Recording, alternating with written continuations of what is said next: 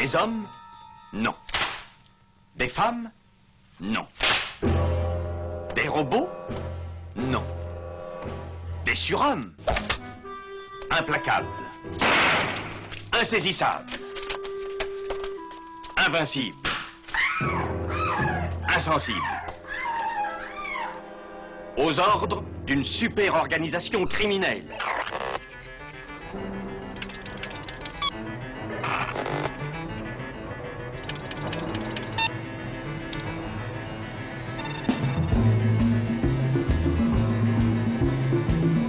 Rien n'est impossible pour... Culture prohibée.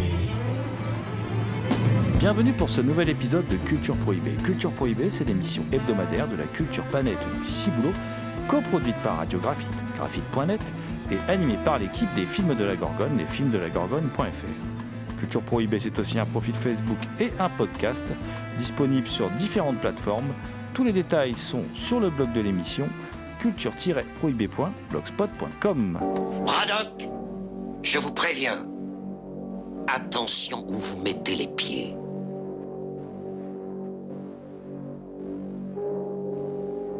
Je mets les pieds où je veux, Little John. Et c'est souvent dans la gueule.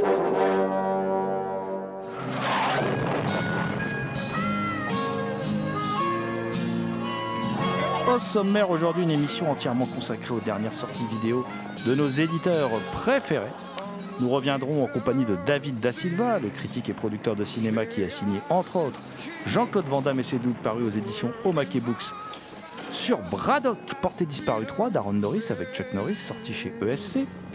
Nous évoquerons également un autre film de guerre ou sur la guerre en tout cas, sorti chez Rimini Éditions qui a la particularité d'être l'unique réalisation de l'acteur Karl Malden. Ce film s'appelle La chute des héros. Nous nous relaxerons avec la comédie déjantée de Jean-Pierre Mocky intitulée Les saisons du plaisir sortie chez ESC. Un peu moins relax, euh, il sera l'évocation de Viva la Muerte de Fernando Arabal, euh, paru chez Montparnasse. Ensuite, en compagnie de Gérald Duchossois, responsable de Cannes Classique et intervenant euh, dans les bonus euh, de son édition, nous aborderons Trapèze de Carol Reed, disponible chez Rimini Édition. Enfin, nous terminerons par deux westerns un peu à part, le Transalpin Les Longs Jours de la Vengeance, signé Florestano Vencini, édité par Artus Film, et l'américain Le Souffle de la Tempête d'Alanji Pacula, sorti chez Rimini Édition.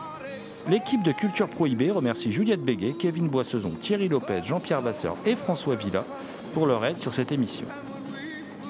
Nous vous rappelons que cette émission est réalisée en partenariat avec la revue Prime Cut, disponible sur le site de l'éditeur, theextasyofilm.com, sur celui des films de la Gorgone, lesfilmsdelagorgone.fr et chez tous les bons libraires. Pour causer sortie vidéo, je suis aujourd'hui accompagné de Damien Demé, dit la bête noire de Compiègne, un archéologue animal en quête de cultures souterraines et oubliées, également créateur du podcast Écho du temps disponible sur PodCloud. Bonjour Damien. Salutations à toutes les entités conscientes qui nous écoutent. Également présent dans ce studio, Thomas Roland, dit le loup-garou Picard qui chaque nuit de pleine lune rédige de sanglants écrits pour la revue Prime Cut dont il est le rédacteur en chef. Bonjour Thomas. Salut Damien, salut GG et bien évidemment salut à toutes. Nous allons débuter cette émission avec une sortie ESC, euh, une sortie ESC consacrée à un film d'Aaron Norris avec son frère Chuck Norris qui s'appelle Braddock. Mais pour les intimes, c'est Portée disparue 3. Et oui, c'est le troisième volet de cette trilogie de, films qui raconte les exploits donc, de Braddock. euh, qui à lui tout seul essaye de, de regagner la guerre du Vietnam alors que les États-Unis l'ont quand même perdu. Il faut, il faut le rappeler. Euh, alors, plutôt que de euh, sortir l'appareil critique classique sur une production canon, on a décidé nous d'aller voir David Da Silva parce que David Da Silva il est intervenant dans, dans les bonus de, de- de cette édition euh, et euh, il est aussi un, spécialiste hein, des, hum, des gros bras du, du cinéma américain. Il, il avait écrit un livre passionnant sur Sylvester Stallone. Il a écrit euh, récemment Jean-Claude Van Damme et ses doubles. C'est disponible chez, aux éditions Omake Books. Et puis il est depuis peu producteur de cinéma d'ailleurs, mais ça on en reparlera dans, dans- les années à venir. Euh, et donc David Da Silva, tout de suite David Da Silva au micro de Culture Prohibée pour aborder Braddock d'Aaron Norris avec Chuck Norris sorti chez ESC. 12 years after the fall of Saigon. James Braddock is on his way to rescue the orphans of a forgotten war. Chuck Norris is fighting for everyone who can't fight back. Don't step on any toes. I don't step on toes. I step on necks. Chuck Norris. Braddock missing in action 3. Rated R. Bonjour David Da Silva. Salut Jérôme. Alors on est ensemble aujourd'hui, alors nos, auditeurs te connaissent hein, pour... Euh, tu es critique, tu es producteur de cinéma maintenant depuis peu, tu as signé entre autres Jean-Claude Van Damme et ses doubles, qui, sont, euh, qui est un livre paru aux éditions Omake, euh, Books, pardon, euh, et là tu es intervenant dans les bonus de l'édition ESC de Braddock Porté Disparu 3 d'Aaron Norris, une production canon avec Chuck Norris donc. Est-ce que tu peux nous présenter ce film? Oui, bah après, euh, je vais le présenter très brièvement. C'est à la fin des années 80. Euh, la Canon commence à avoir des problèmes financiers et puis euh, il sollicite Chuck Norris pour qu'il fasse un, un troisième volet de, de la saga Portée disparue parce que bon, c'est un des plus grands succès de la carrière de Chuck Norris et de la Canon. Et en fait, au départ, Chuck Norris ne veut pas le faire. parce que lui, en fait, il veut réorienter sa carrière plutôt vers des films d'arts martiaux. C'est-à-dire qu'à un moment donné, il était, euh, associé à Bloodsport. Il l'a pas fait parce qu'il était un peu trop âgé. Euh, il voulait faire Kickboxer aussi. Enfin, un projet très proche de Kickboxer. Donc, il voulait faire un vrai film d'arts martiaux, revenir un petit peu à ce qu'il faisait à ses débuts. Et en fait, c'est Minaram Golan qui insiste pour qu'il fasse euh, Braddock, qui au départ s'appelait Missing in Action 3, donc euh, Portée disparue 3, mais Menahem Golan change le titre pour l'appeler Braddock, pour copier un petit peu ce qu'avait fait la saga Rambo, en mettant le, le nom du personnage principal dans le titre. Donc, euh, donc voilà, Chuck Norris voulait pas le faire du tout, et, euh, et c'est le studio qui a insisté, donc il l'a fait un petit peu à contre-cœur. Et, dans ce film, donc, l'histoire est assez simple. Hein. On, a un petit flashback, la chute de Saïgon. On découvre que Chuck Norris, euh, enfin que Braddock, euh, à ce moment-là, euh, avait une femme, avait une femme qui était donc une Vietnamienne qui travaillait pour les, États-Unis. Et ils sont séparés à ce moment-là. Il est persuadé qu'elle est morte dans une explosion et il apprend donc longtemps après que en fait elle a accouché d'un fils qu'elle n'est pas morte dans l'explosion que donc ce fils-là, il est retenu prisonnier. Enfin, donc euh, voilà, il y retourne. Il retourne là-bas et il décide de régler euh, l'affaire de famille euh, à sa façon.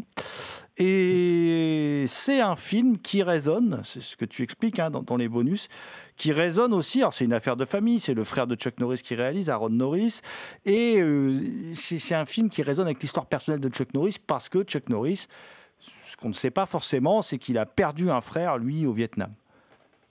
Alors oui, alors ça, moi je dirais que c'est ce lien avec euh, son frère, ça serait même plus le premier en fait.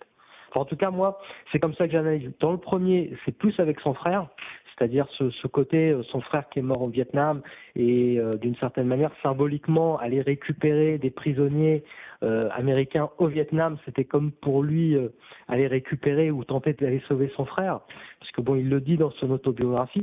D'ailleurs, je conseille à tout le monde de lire l'autobiographie de Chuck Norris parce qu'elle est passionnante et on a un autre regard après sur lui qui correspond pas du tout aux clichés qu'on peut avoir, notamment en Europe, sur euh, un gars euh, bourrin ou je sais pas quoi. Ou voilà, c'est quelqu'un de, en fait très très fin, Chuck Norris, qui est très intéressant. Et dans son autobiographie, donc il explique qu'en fait, il a été très marqué par la mort de son frère, c'est une, des plus grandes tragédies de sa vie, et que voilà, symboliquement, il voulait un petit peu exorciser ce deuil à travers ce, film. Mais c'est le premier.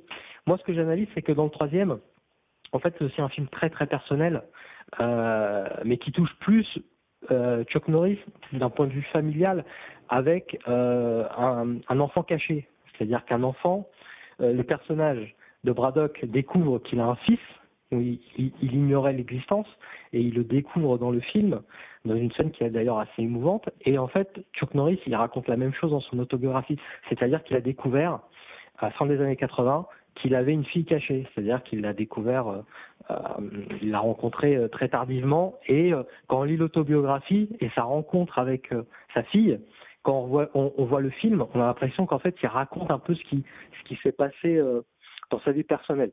Donc je dirais que le premier est très personnel, avec son frère, le deuil de son frère, et le troisième est très personnel au niveau familial avec l'enfant caché, quoi. Voilà. Alors, dans ce, comment dire, dans ce Braddock, euh, donc euh, porté disparu 3, hein, euh, il y a aussi euh, la fameuse réplique, en tout du moins dans le doublage français, je mets les pieds où je veux, Little John, et c'est souvent dans la gueule, qui a contribué à forger euh, euh, la légende euh, un peu nanardesque, on va dire, de, de- de Chuck Norris. Euh, Toi qui as lu aussi son autobiographie, tu en parlais à l'instant, est-ce que tout cela, c'est vraiment, un- c'est vraiment, comment dire, des, des, des- des ajouts, on va dire, des, des traducteurs français, ou est-ce qu'il y avait déjà cette dose d'humour dans, dans, dans- dans ce que voulait, euh, comment dire, euh, faire Chuck Norris dans le film à la base, quoi? Bah, en fait, moi, je dirais que euh, quand on s'intéresse vraiment à Chuck Norris, parce que moi, j'ai l'impression qu'il y a beaucoup de gens qui parlent de la carrière de Chuck Norris, mais qui ont vu trois films de Chuck Norris. Donc c'est ça aussi le problème. C'est qu'en en fait, quand on s'intéresse vraiment à Chuck Norris, il faut regarder tous ses films depuis le début euh, de sa carrière. Et en fait, on se rend compte que, par exemple, dans un film qui s'appelle Dent pour Dent, de Steve Carter, et ben en fait Chuck Norris il fait déjà des punchlines. C'est-à-dire que c'est un polar très sombre, euh, il y a des arts martiaux et il, insère comme ça dans des dans des scènes d'action, il va mettre un, coup de pied à un personnage et hop il va faire une petite réplique amusante. Donc en fait euh, Chuck Norris hein, c'est quelqu'un qui à mon avis avait déjà compris que dans l'action fallait fallait insérer un petit peu de second degré, un peu d'humour et euh, voilà souvent on associe ce ce, ce trait-là à Schwarzenegger. On dit que Schwarzenegger il a amené beaucoup d'humour, de, second degré, de punchline dans les dans les films d'action des années 80. Mais moi, je pense que c'est même avant lui, il y avait Chuck Norris qui avait fait ça. Donc il avait déjà ce côté-là. Et puis après, oui, je me souviens plus de la traduction, si c'est exactement ça dans la version originale, mais effectivement, Chuck Norris, il a, il a, il a, il avait un second degré en fait dans ses films. C'est qu'il insérait quand même du second degré, de l'humour. Euh, donc voilà, c'était un, un- une caractéristique de ces personnages ou de ces films qu'on met peut-être pas assez en avant, mais il y avait déjà ce côté second degré et euh, beaucoup d'humour. I can see the love of freedom shining in your eyes. I can see the love of freedom in your eyes.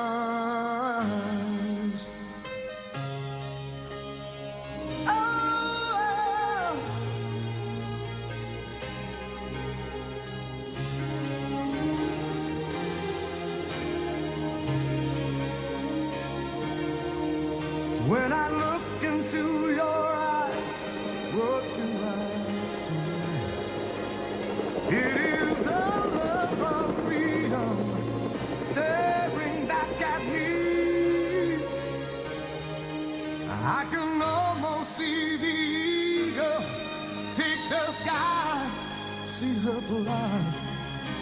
It is our love of freedom that has always kept us strong.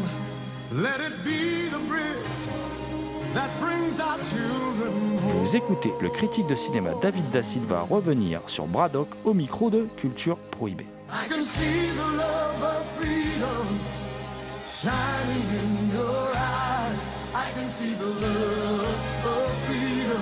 in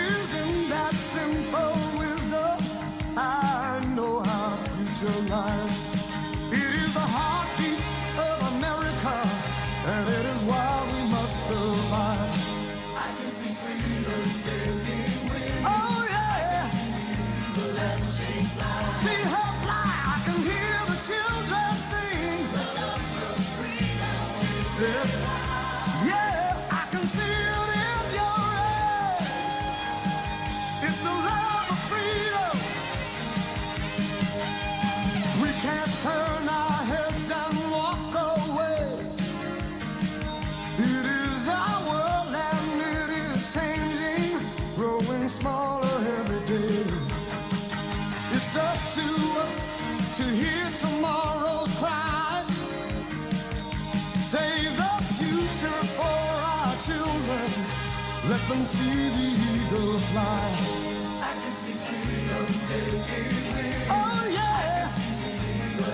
Eagle as she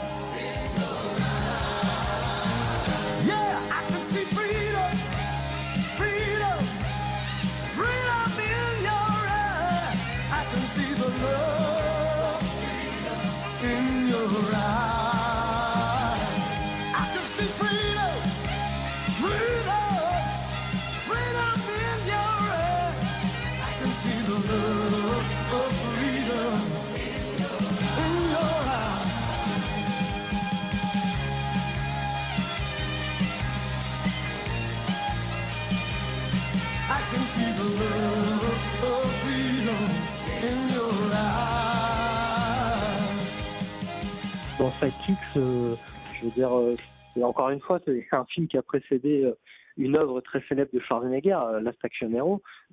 Chuck Norris a, fait ça avant, c'est-à-dire qu'il s'est incarné à l'écran et avec un, second degré, un regard sur sa carrière. Et puis finalement, qu'est-ce que nous dit Sidekicks Qui est un film très simple, hein, qui est un film très modeste, mais Chuck Norris, il a, il a pas une il s'imagine pas que c'est une vedette extraordinaire, etc. Non, il dit juste que ces films, ces personnages aident à un moment donné, euh, bah, dans l'occurrence dans le film, un jeune qui est un peu paumé, qui est en manque de repères, et qu'à un moment donné, ça lui donne un modèle qui l'aide à passer un, un- un- une étape difficile de sa vie. Voilà. Lui, et d'ailleurs, il le dit aussi dans son autobiographie, c'est-à-dire que lui, qui était un enfant battu, fils d'alcoolique, euh, élevé euh, en grande partie par sa mère, célibataire, euh, ce qui l'a aidé, c'était de regarder les films de, John Wayne. C'est-à-dire que John Wayne, c'était son père de substitution, c'était un, un modèle. C'est-à-dire que voilà, c'est quelqu'un qui l'a aidé à traverser une période difficile de sa vie. Et en fait, lui, tout simplement, hein, il, il veut pas faire autre chose. C'est si lui, à travers ce personnage très positif, euh, il peut aider euh, des personnes qui sont en difficulté dans leur vie personnelle en, en étant un modèle, et ben voilà, il, il demande pas euh, pas plus que ça en fait. Alors, le- le- pour en revenir à, à Braddock en lui-même, hein, à Portée disparue 3, d'Aaron Norris, euh, ça reste, c'est une production canon. D'ailleurs, tu parlais de John Wayne, on pourrait le rapprocher des Bérets Verts. D'ailleurs, ça reste une- un film de propagande. Assez, le final est quand même assez délicat. Et à lui tout seul, euh, bah, notre ami Chuck, il détruit un camp militaire. Quel regard tu portes sur ce final aujourd'hui qui qui paraît quand même un peu désuet et qui est quand même complètement dingue avec ces militaires à la frontière américains qui se marrent, euh, tout ça, qui sont à la fois admiratifs. C'est vraiment, franchement, c'est vraiment too much. euh, parce que ça va très loin dans le fait de l'homme seul contre quasiment un autre modèle de civilisation, quoi. Ouais, oui, oui. Bah après, bon, je, je, je, je le dis dans le bonus, quoi. C'est voilà, c'est ça correspond à une certaine image, euh, une idéologie que Chuck Norris a et qui se rapproche d'une certaine Amérique, qui a euh, le côté euh, l'Amérique qui qui va amener la paix dans le monde ou qui va vaincre le mal. voilà, c'est un côté très conservateur, très républicain. Donc voilà, il y a, y a ce côté-là, il y a la surenchère des années 80. Il y avait euh, Rambo 2 qui avait amené ça aussi, l'homme seul qui, vain- qui va vaincre une armée entière euh, de, de, de, de Vietnamiens. Donc euh, lui, eux, ils ont, ils ont repris ça, hein, ils ont repris le titre, etc., le nom du personnage dans le titre, donc ils voulaient aller dans la surenchère.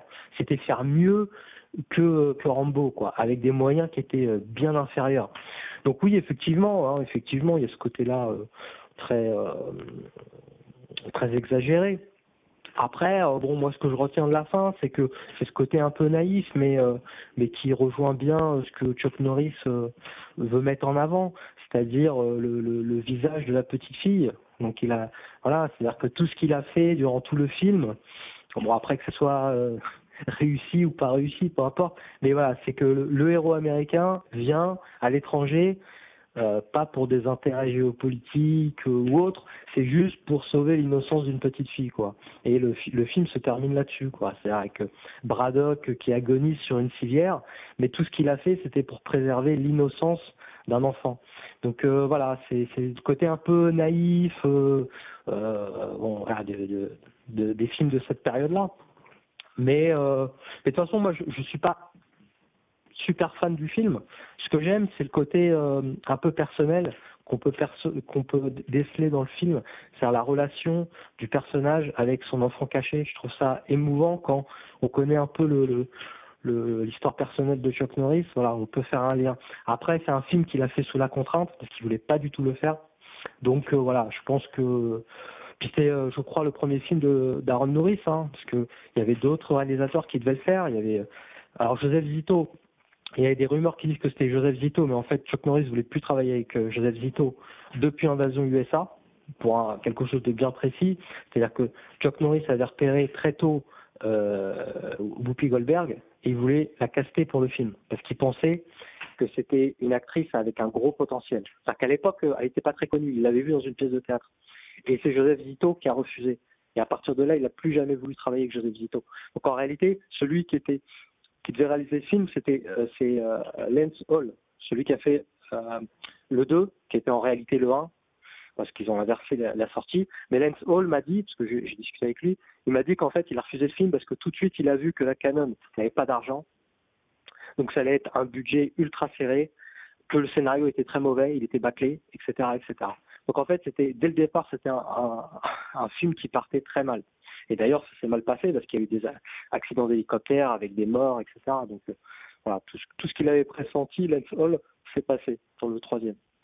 Mais euh, mais bon, voilà quoi. C'est-à-dire que c'est un film qui représente les difficultés financières de la fin des années 80 de la Canon, la surenchère de la Canon, le côté euh, série B qui des fois dévie vers la série Z. Mais malgré tout, il y a des éléments euh, dans le film qui sont très intéressants. Euh, moi, j'aime bien la première partie et euh, notamment la relation entre Chuck Norris et, son fils caché. Bah, écoute David, on te remercie. On rappelle que Braddock est disponible donc chez ESC Vidéo, qu'on pourra te voir et t'entendre dans, dans- les bonus de, de- de cette édition très complète euh, sur donc ce film d'Aaron Norris avec Chuck Norris. Braddock porté disparu 3.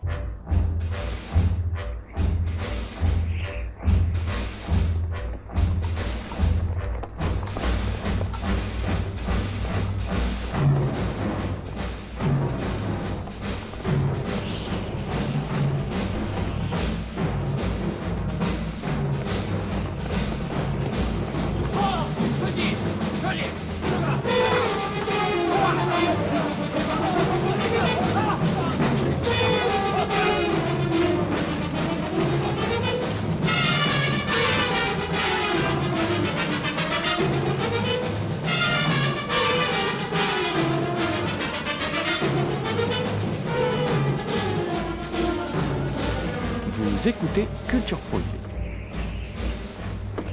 Nous allons quitter euh, Braddock, euh, Braddock euh, d'Aaron Norris avec Chuck Norris, sorti chez ESC, pour nous aventurer chez Rimini Édition. Rimini Édition qui sort un film, alors pas vraiment un film de guerre, un film sur la guerre, un film sur la guerre, ses conséquences, sur l'embrigadement aussi, enfin, on va vous en dire plus, qui est l'unique réalisation de l'acteur Karl Malden, euh, bon, il paraîtrait qu'il aurait aidé euh, Delmer Devs euh, à finir un film, bon, mais ça, on n'en est pas sûr à 100%. Le fait est qu'il a réalisé un seul long métrage, c'est euh, celui-là, et ce long métrage s'appelle La chute des héros, mon cher Thomas. Bah, J'ai regardé La chute des héros parce qu'il y avait Richard Widmark dedans. Sur le coup, je ne savais pas du tout ce que je regardais. Je pensais que c'était un polar, mais non, effectivement, c'est un film sur la guerre.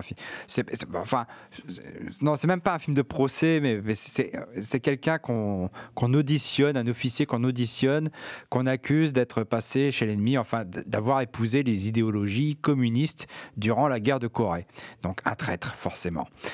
Et euh, en fait, euh, durant cette audition, euh, Richard Widmark joue l'officier qui va auditionner cet officier traître à la nation. Durant cette audition, il va se révéler que ça ne s'est pas du tout passé comme les différents soldats témoins de la chose l'ont raconté. Bon, je trouve que c'est un film un peu statique. hein. Tu, me, disais que c'était l'adaptation d'une pièce de théâtre. Effectivement, ça se sent. hein, on voit que c'est pas du Friedkin hein, derrière, mais euh, il y a quand même ce, ce côté un peu. On retrouve un peu ce, côté qui est de démythifier un peu euh, la mairie des héros, euh, ce- cette thématique qui traverse presque toute la filmographie de Clint Eastwood, hein, par exemple. On peut faire un parallèle avec, euh, avec les films de Clint Eastwood. Et il y a ce côté qui démythifie un peu donc l'armée américaine, le mythe du héros. Dans, dans ce film donc, qui porte bien son titre français, La chute, du, la chute des héros. Euh, mais moi, moi, je trouve que c'est un film un peu long, un peu statique, qui ne décolle pas beaucoup. Et il y a beaucoup de musique aussi. Parfois, il fait beaucoup d'effets avec, euh, avec la musique. C'est très spectaculaire dans certaines scènes. Euh, Enfin, les scènes de flashback qui se passent dans le, dans le camp de prisonniers coréens. Bref, c'est un film qui ne, qui ne m'a pas convaincu malgré la présence de, du génial Richard Widmark. Je trouve, Thomas, que le film, en dehors des interprètes, tu l'as rappelé, hein, euh, il y a Richard Widmark, bien sûr, Richard Hart aussi, qui fait le retourné, qui est, très très bien. Et puis il y a Dolores Michaels, euh, moi, dès qu'il y a un atout charme au féminin, évidemment, euh, qui fait la, la caporale Jean Evans, qui, je trouve est très bien, qui- dont l'alchimie fonctionne bien avec Widmark. Mais je trouve que ce que le film capte très bien, surtout, euh, c'est euh, la- l'ambiance de, de, de l'époque du macartisme. Le film est tourné trois ans après la fin du macartisme, c'est un film de, de 57, et je trouve que ça, c'est bien rendu dans le film. Et rien que pour ça, je, je- trouve que le, le- le- film mérite d'être vu, même s'il n'atteint pas effectivement les sommets euh, d'autres films dans, ce même sous-genre. hein. Euh, on pense par- particulièrement à The Manchurian Candidate de, de, John Frankenheimer, qui est le sommet dans le genre. Hé mon père, qu'est-ce qui se passe? C'est Moki qui fait encore un film Moki? Oui Non, c'est pas vrai. Si Mais un film sur quoi? Sur le cul, mon fils Oh, le saligo Il a osé plus léger, plus léger, mon cher Damien. On, on va quitter Rimini pour aller chez ESC, retourner chez ESC. Et la comédie euh, déjantée de Jean-Pierre Mocky, intitulée euh, Les saisons du plaisir. Alors pour faire un petit résumé de l'histoire, tout juste solide centenaire, Charles et Emmanuel décident de profiter enfin de la vie, alors qu'ils organisent comme chaque année dans leur château le congrès des parfumeurs qui distribuent leurs produits, ils annoncent leur retraite alors que la succession est encore indéterminée. Entre libido, pouvoir et argent, chacun va vouloir prendre sa part du gâteau. Alors on a affaire à un, petit film français qui parle énormément de fesses, dans un film qui va jusqu'à chanter euh, assez vite dans son introduction la digue du cul. C'est une comédie très très euh, burlesque avec un gros casting. Euh, je vous fais pas tout le monde, mais on y retrouve euh, Bakri qui joue un, voyeur constamment avec euh, sa caméra. Donc c'est une comédie qui parle de fesses et de pouvoir. Et le truc qui est assez intéressant, c'est que bah, c'est extrêmement léger, mais c'est pas stupide pour autant c'est quelque chose euh, qui ressort assez vite. Par exemple, le titre s'appelle Les saisons des plaisirs parce que les saisons, c'est l'idée de l'âge et le plaisir, c'est l'idée de l'envie. Et c'est un film qui montre que selon l'âge, les envies changent et même selon les personnes. Il y a même une introduction à la modernité à travers le personnage de la fille qui, qui fait du téléphone rose, qui est très particulier. Qui est quand même interprété par Jacqueline Maillan. Jacqueline Maillan qui débite des insanités, habillée, habillée en, comment dire, en, une sorte de bunny euh, é- évadé du, du- du- de la maison de Hugh Hefner. euh. ah, c'est quand même quelque chose. C'est extrêmement particulier. Et au final, les seules personnes qui sont en dehors de cette saison euh, d'envie, ou plutôt de, désir, ce sont les centenaires qui, eux, pensent juste à avoir une vie un peu plus, un peu plus calme. Euh, tous les personnages se tournent autour ou alors euh, s'ignorent euh, dans un film qui, au final, nous offre un, un petit commentaire social qui est assez qui est fugace, mais qui ressort bien. C'est que l'envie n'est pas liée à un statut social et donc les classes sont poreuses quand on parle de fesses. C'est vrai, tu l'as dit, distribution de dingue. De Roland Blanche à Jean-Luc Bidot, en passant par Stéphane Audran, Eva Darlan, Denise Gray, Bernadette Lafont. Mais moi, je retiens surtout, je retiens surtout la scène mémorable de sodomie entre deux. Bon, il y a de la zoophilie, il y a des enfants, il y a des enfants qui demandent aux adultes de leur faire voir la taille de leur sexe, tout ça. Enfin, il, brise tous les tabous hein, dans, le film. La bande-annonce qui est dans, le- DVD d'ailleurs, elle est hilarante, où tous les, où tous les, comment dire, tous les représentants des bonnes mœurs poursuivent Moki pour le tuer. C'est très, très drôle.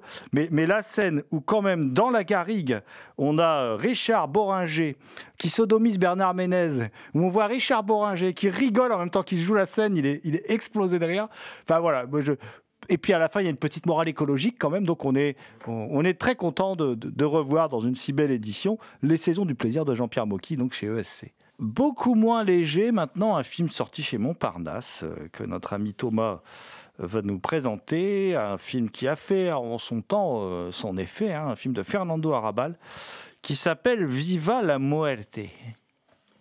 C'est sûr que là, on va changer de ton, mais on va rester quand même dans, quelque chose de plutôt provocateur, mais d'une façon autrement plus radicale, avec euh, Viva la Muerte, le premier long métrage de Fernando Arrabal.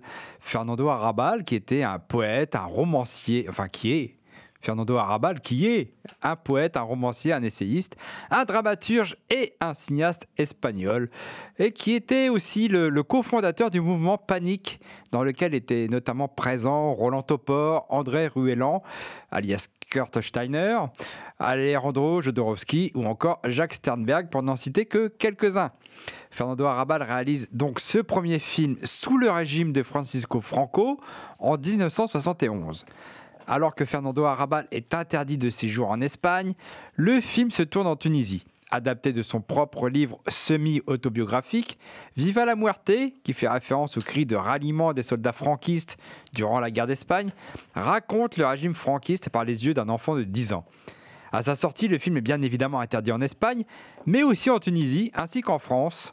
Euh, Il est autorisé à être projeté en intégralité au Festival de Cannes en 71. Cependant, il ne reçoit un visa d'exploitation qu'en 1981 grâce à Jack Lang.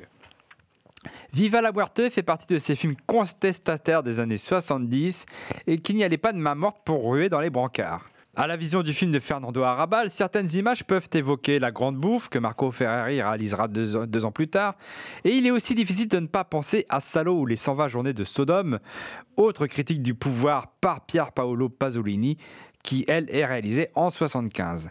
Même si Viva la Muerte reste précurseur par rapport à ces deux œuvres, aujourd'hui il semble beaucoup moins convaincant et a quand même pris un sérieux coup de vieux. La narration n'est pas linéaire et est émaillée de dessins de Roland Topor et de scènes de torture que des filtres de couleurs édulcorent et rendent surréalistes. Certes, les âmes les plus délicates peuvent se montrer sensibles devant de telles images, qui ne sont pourtant rien comparées à celles d'abattoirs, impossible à réaliser aujourd'hui évidemment, où le réalisateur conspute tout le comportement viriliste et se moque ouvertement de Franco. Cela pouvait avoir un sens à cette époque, mais maintenant, ces séquences symbolistes passent pour de la simple provocation pour choquer le bourgeois, le bourgeois de droite de préférence, et le film finit vite par lasser. Pourtant, il est clair que face aux idéologies actuelles, Viva la Muerte ne manquera pas de soulever le cœur de certains face aux sévices subis par les animaux. Le Blu-ray euh, sorti aux éditions Montparnasse propose également un, un documentaire d'époque et un film sur la vie de Fernando Arrabal.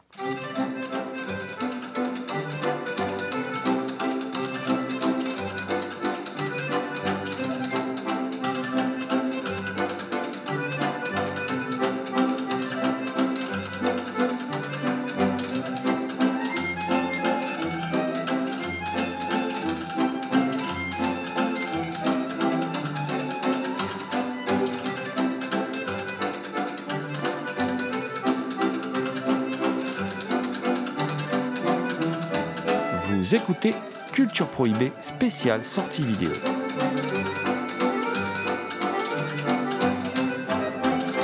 Nous allons quitter Montparnasse pour nous rendre à Rimini maintenant. Alors Rimini Édition qui nous propose, qui nous propose Trapèze de Carol Reed avec Burt Lancaster, Tony Curtis et Gina Lollobrigida.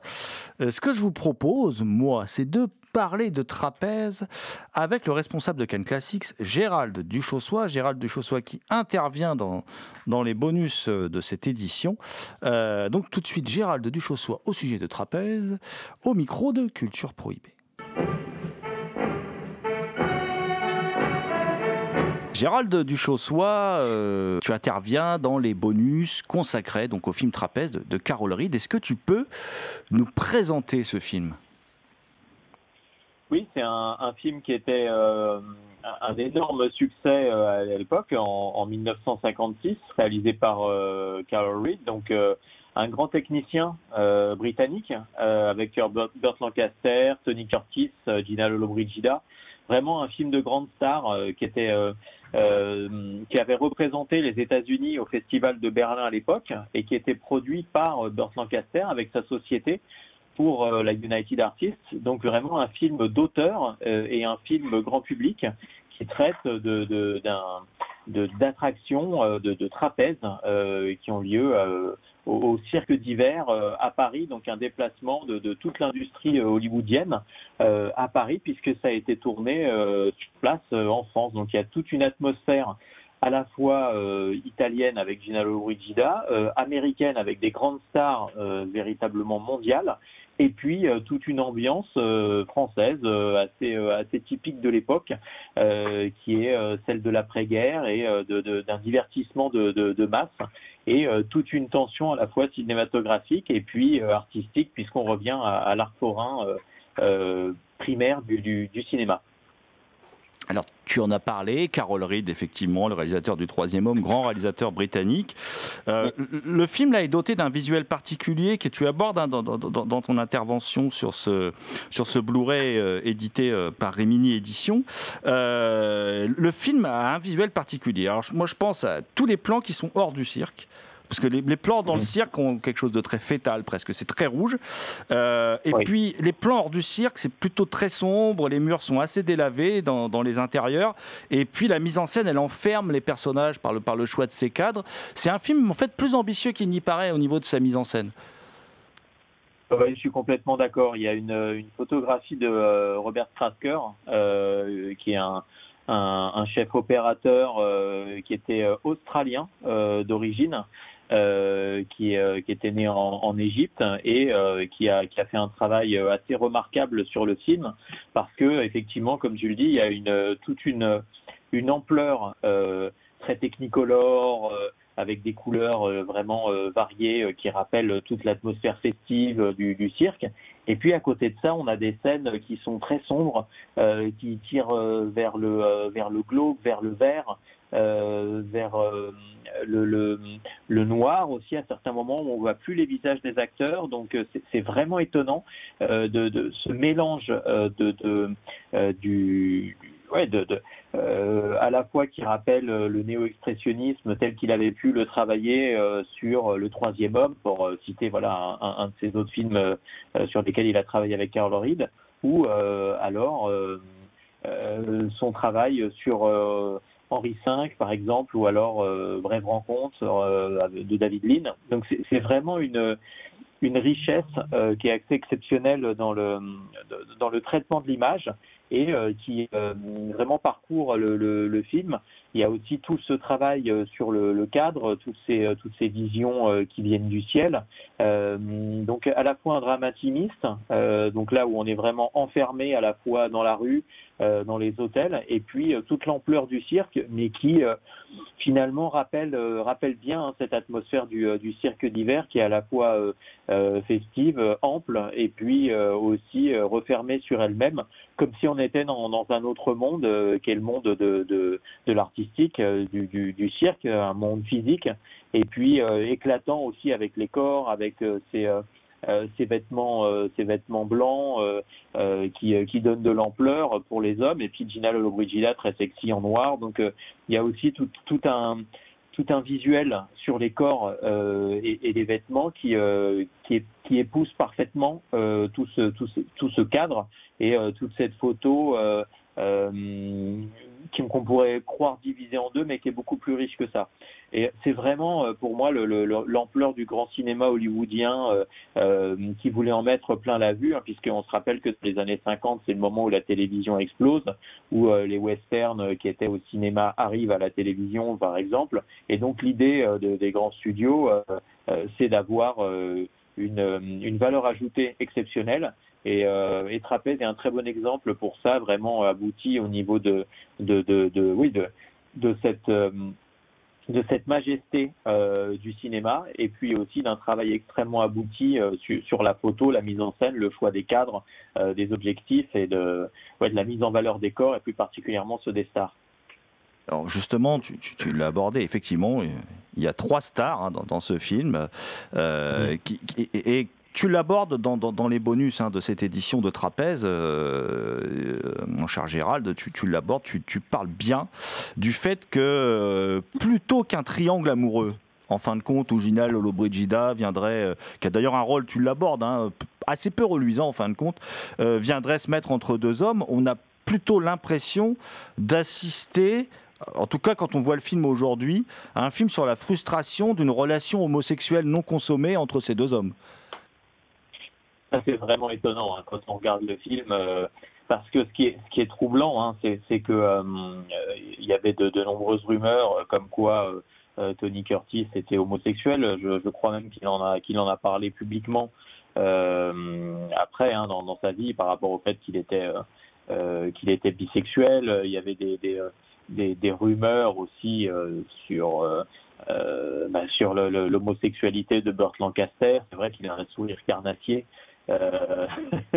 à la fois amoureux et puis euh, euh, qui, euh, qui, euh, que- comme le, lion qui voudrait manger sa proie et d'une manière extrêmement sexuelle. Donc ça, c'est très troublant. Et euh, on se souvient qu'il y avait beaucoup de, films euh, qui étaient traités de manière euh, euh, euh, pas explicitement euh, homosexuelle, mais euh, qui en tout cas avait un sous-texte qui pouvait faire appel à une, une homosexualité latente, euh, surtout à l'époque où les scénaristes aimaient bien glisser cela, et donc c'était beaucoup plus difficile d'avoir des, des rapports homosexuels. Et, c'est vrai que Gina Brigida est, est étonnante parce que elle apparaît à la fois comme un poison et puis euh, aussi euh, comme une justification par rapport au fait que ces deux hommes ne peuvent pas euh, avoir leur amour. Alors, euh, je, je sais qu'on on pourra nous reprocher euh, de- de- d'avoir une interprétation peut-être un peu tirée par les cheveux, mais euh, honnêtement, en voyant le film, j'ai pas pu m'empêcher de, penser euh, à cet amour homosexuel, à ces, ces gestes, notamment euh, à la fin, hein, quand, euh, quand, euh, le, trio va se séparer, on voit bien qu'ils se mettent la main euh, euh, ben, euh, l'un- sur l'autre, et c'est Gina Lollobrigida qui pose sa main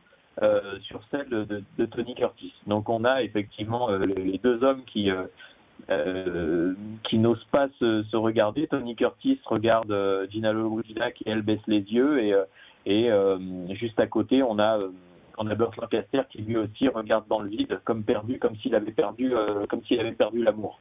Donc c'est vraiment étonnant de, de, voir dans cette construction des corps, de voir dans cette construction physique d'accords, puisque c'est Tony Curtis qui cherche à chaque fois à rejoindre les mains de, son de son amant potentiel, hein, de, Burt Lancaster, et, et, donc une histoire d'amour euh, vraiment très étonnante et euh, qui tire vers l'homosexualité. Euh, euh, je pense pas qu'on puisse s'empêcher de, de, de, voir ça. J'avoue que là-dessus, je suis euh, je suis très troublé euh, parce qu'il y a toujours cette image des, des, corps, des, des corps virils euh, et d'une puissance du héros américain euh, tel qu'on le voyait dans les films. Et à côté de ça, on a une homosexualité vraiment euh, quasi explicite. Donc c'est euh, vraiment une chose très surprenante. Et Gina Lollobrigida était une telle star, une telle star sexuelle qui dégageait une énergie folle et une énergie de,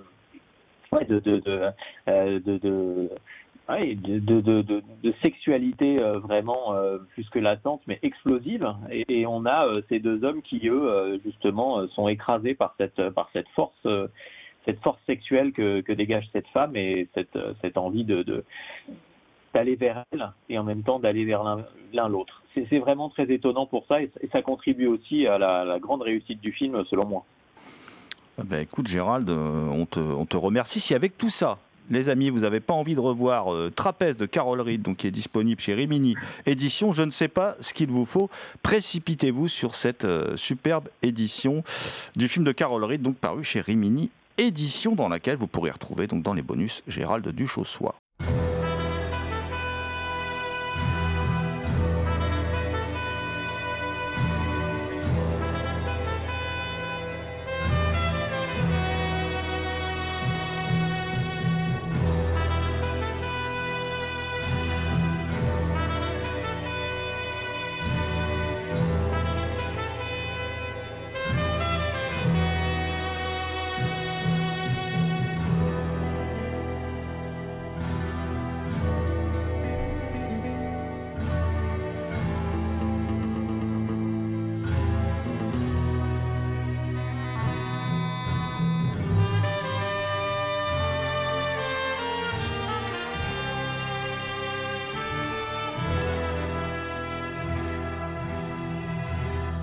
Vous écoutez Culture Prohibée.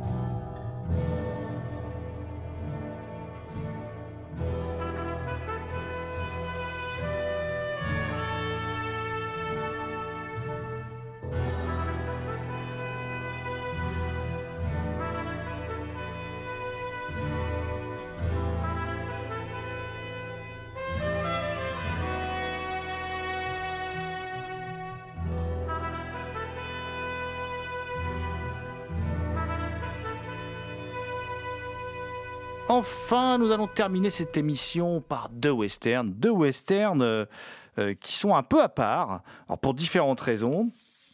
Le, premier euh, va être un western à part. Pourquoi? Parce que c'est un western italien, c'est un western de 66, euh, mais surtout parce qu'il est signé Florestano Vancini, qui est pas spécialement un spécialiste du western, plutôt qui fait plutôt des films d'auteur et qui n'est pas un auteur d'ailleurs très connu hein, en dehors des, frontières italiennes. Et euh, ce film s'appelle Les Longs Jours de la Vengeance. Il est sorti chez Artus Film. Euh, et quand même, excusez du peu, euh, on y retrouve Giuliano Gemma, Francisco Rabal, la belle Nieves Navarro qui, qui, qui joue dans le film également. Alors, Film scénarisé par Fernando Di Leo. Fernando Di Leo, qui est décidément en ce moment pas mal remis à la mode, que ce soit pour ses polars ou son travail de, scénariste, et qui part d'un postulat assez simple. Et de la vengeance, c'est l'histoire ben, d'une vengeance. hein. C'est-à-dire que c'est un, c'est un homme qui est condamné aux travaux forcés, en l'occurrence Giuliano Gemma, qui, qui arrive à s'évader et qui retourne dans cette, dans cette ville corrompue où, euh, où les, les gens l'ont fait condamner de manière injuste parce que lui, c'était un homme bon. Et donc, évidemment, vous aurez tous reconnu la patte Alexandre Dumas, le comte de Monte Cristo transposé dans, dans- l'univers du western. Et ma foi, ma foi, et on, re- on retrouve aussi la petite patte Fernando Di Leo, euh, avec dès le début une scène qui, qui dénonce l'esclavage euh, du peuple noir. Euh, ça, c'est un, c'est une petite touche en plus, hein, parce qu'on aurait plutôt montré des Sud-Américains, mais là, il nous. D'ailleurs, c'est un peu incongru, mais c'est pas grave, sa manière à lui de, dénoncer dans le, dans le film. Euh, on rappelle quand même que Fernando Di Leo, Di Leo, pardon, il est très très rouge, hein, c'est un, coco pur jus. Et euh, le film aussi. euh, euh, propose des très, be- très beaux moments de mise en scène. Euh, on, a par exemple une scène où, au tout début, hein, quand on n'a pas encore vu Giuliano Gemma, parce que il, s'évade, il est pour une fois c'est réaliste, est totalement hirsute et sale, avec une chevelure immense et une barbe énorme évidemment, puisqu'il était aux travaux forcés, et il est en haut d'une euh, montagne et il observe parce que bah, le bruit court qu'il s'est évadé, donc on envoie euh, trois trois pistoleros à sa recherche, et lui il est tranquillement en haut d'une montagne et il observe tel un, comment dire un, scientifique qui observerait des, fourmis qui se déplacent euh, comme ça. Et il les regarde de loin et il les extermine un à un tout en restant en haut de sa colline. Et euh, tout cela en un seul plan séquence très maîtrisé c'est- un très bon moment de cinéma. Euh, Film aussi hum, qui nous rappelle qu'il est un western italien par certaines idées, comme par exemple euh, ce shérif corrompu qui utilise son étoile de shérif comme un shuriken. Ça, c'est très très drôle, alors que on est en 66, on est loin des films de ninja quand même. hein. Donc, ça, c'est une, très chouette idée. Et puis, il y, a- il y a un très beau gunfight à la fin, euh, une très belle, euh, comment dire, un très beau combat au pistolet avec la réplique d'un bandit à un autre bandit, moi qui a fait ma journée quand j'ai vu le film. Euh, après, après qu'un bandit ait demandé à un autre bandit de chercher une solution, eh bien celui-ci se fait tuer hein, lors d'une embuscade menée par Junano Gemma. C'est alors que son compère le regarde et lui dit Ah, il a jamais eu une idée de sa vie et voilà qu'il est mort en pensant. J'adore cette réplique. J'adore cette réplique et j'aime beaucoup ce film qui est un film méconnu et qui était inédit hein, sur, tout support, sur tout support en France et que grâce à Artus Film on peut découvrir aujourd'hui. Effectivement, c'est une très belle surprise. Euh, Je, l'attendais avec impatience quand j'ai vu qu'il sortait. Et je trouve que c'est un film qui est très maîtrisé, avec très beau scope. Effectivement, il y a beaucoup de mise en scène. Et il y a des, il y a des bonnes idées, notamment. Euh, il, fait, il fait des ellipses intéressantes. On ne voit pas toujours le personnage en train de flinguer les méchants ou de se venger. Et je trouve que c'est très intéressant au, au niveau de la, de la narration, de comment il la gère, etc. Et euh, surtout, on ne sait pas toujours. Parfois, on voit le personnage faire des choses et en fait, on ne sait, on, ne sait jamais à l'avance, on n'est jamais en avance sur, euh, sur ses adversaires. On n'est jamais en avance, nous spectateurs, sur ce que lui euh, euh, fomente comme, comme petit sale coup à ses adversaires. Et ça, je trouve que c'est un film assez malin quand même. Nous allons terminer cette émission donc après les longs jours de la vengeance, donc disponible chez Artus Film qu'on vous recommande vivement, par un autre film, un autre western atypique sorti chez Rimini Éditions. Western atypique parce qu'il se passe euh, au moment de la fin de la Seconde Guerre mondiale, donc euh, on est dans un univers de western, dans un décor de western. Mais enfin, il y a des voitures, tout ça. Enfin voilà. Euh, aussi film atypique, ce que ce film qui s'appelle Come the Horseman euh, dans sa version originale et Le souffle de la tempête dans sa version française. Film atypique parce que c'est un film d'Alan J. Pakula qu'Alan J. Pakula fait en 78 euh, alors qu'il vient de rencontrer euh, trois succès consécutivement avec trois superbes films Clout, à cause d'un assassinat et Les Hommes du Président. Trois films. Après, il y a eu le choix de Sophie. moi, je suis moins fan, mais en tout cas, ces trois films-là sont assez exceptionnels. En gros, à ce moment-là, Alan J. Pakula, il fait ce qu'il veut. Quoi. Voilà. Et il décide, à la grande surprise euh, de, euh, de, son propre public, de l'industrie du cinéma, euh, d'adapter un, scénario de Dennis Linton Clark, qui était le directeur artistique d'un homme nommé Cheval, d'Eliot Silverstein, dont on a déjà, déjà parlé dans cette émission. Euh, aussi, il a travaillé sur Le Convoi sauvage, excellent film de Richard Sarafian. Film étonnant qui raconte euh, l'histoire à la fin de la Seconde Guerre mondiale dans le Montana de Ella Connors, campée par la magnifique Jane Fonda, qui est harcelée par le riche euh, J.W. Ewing, qui est campé par Jason euh, Robards, qui est un incroyable salaud, comme il sait si bien le faire, et qui a des vues donc sur ses terres. Elle est endettée, elle a dû vendre une parcelle à deux soldats démobilisés, euh, dont James Caan, donc euh, quand même casting grand, grand, grand luxe. Voilà. Et puis, euh, l'un des deux hommes à qui elle a vendu, bon, va se faire tuer. Il va rester James Caan. Il va se faire tuer par l'un des hommes des Wings. Et James Caan va décider de s'associer avec Jane Fonda dans la lutte contre Jason Robards. Et, on va voir un film très étonnant, contemplatif, très lent, anti-spectaculaire. C'est pas du tout le film auquel on s'attendait euh, lorsqu'on lit le script. On s'attendait à un affrontement parce que le postulat est assez classique. hein. Le méchant grand propriétaire terrien contre euh, le pot de terre contre le pot de fer. Enfin bon, voilà, tout ça on connaît par cœur. Et euh, c'est plutôt un film, tout est basé sur l'émotion. Tout est basé sur cette histoire d'amour naissante, hein, presque platonique longtemps entre James Caan et Jane Fonda. Et c'est un film en fait assez intimiste que les grands espaces appelaient à être spectaculaire et qui en fait devient un film intimiste sur un microcosme.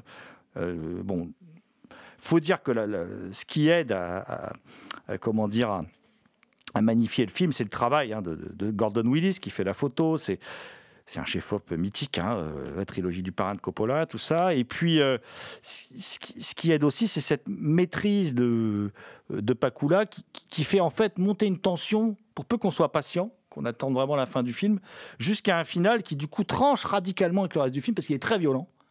Il est très très violent. Et surtout, c'est alors, je ne sais pas si c'était volontaire de la part de Pakula, mais c'est un film métaphore sur l'état du western, en vérité, puisque à la fin, il ne reste que des terres brûlées et il faut reconstruire autre chose. Et euh, c'est une belle image de la fin d'un genre qui ne s'est jamais vraiment arrêté, mais en tout cas qui n'est plus un genre majeur de l'industrie hollywoodienne tel qu'il a pu l'être jusque dans les années 60. Voilà. Donc, euh, en cela, le film est intéressant. Et j'ajouterais que euh, moi, j'aime beaucoup aussi euh, le fait qu'il y ait dans les seconds rôles en assistant de Jane Fonda, Richard Farnsworth. Et Richard Farnsworth, on l'a beaucoup aimé dans un film édité par Carlotta Film, euh, The Grey Fox de Philippe Borsos, où il tient le rôle principal, film de 82, où il est, il est merveilleux. Voilà, donc euh, ça s'appelle Le souffle de la tempête, c'est réalisé par Alan J. Pakula. C'est vraiment un bel exemple de ce que pouvait permettre de produire euh, à l'époque euh, un peu la queue de comète du nouvel Hollywood. Et c'est disponible, c'est disponible chez Rimini Éditions.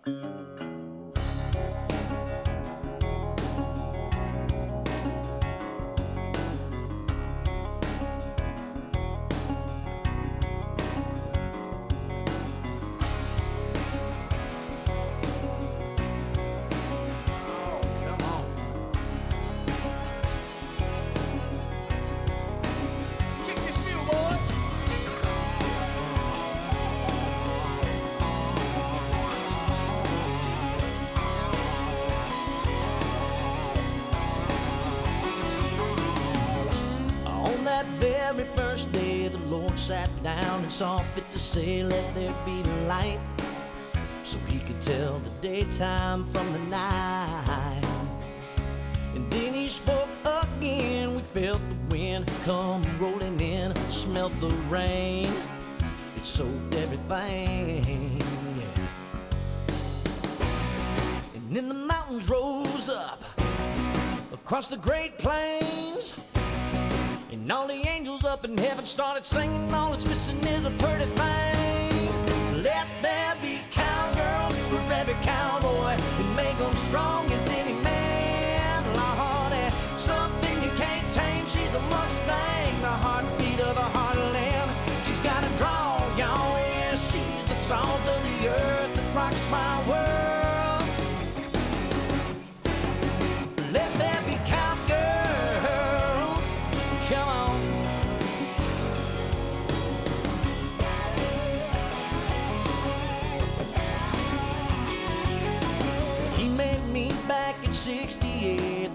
first time I met her, I was nearly eight and she was 10. Her name was Little Kaylin. C'était Culture Prohibée, une émission réalisée en partenariat avec les films de la Gorgone et la revue Prime Cut. Culture Prohibée est disponible en balado-diffusion sur différentes plateformes. Toutes les réponses à vos questions sont sur le profil Facebook et le blog de l'émission, culture-prohibée.blogspot.com. Culture Prohibée était une émission préparée et animée par votre serviteur Jérôme Potier dit La Gorgone, assisté pour la programmation musicale d'Alexis, Yann Miraldi, une émission animée avec Damien Demé dit La Bête Noire de Compiègne, Thomas Roland dit Le Loup-Garou Picard, and the last, but not the least, je veux bien sûr parler de Léo Mania à la technique. Salut les gens, à la prochaine.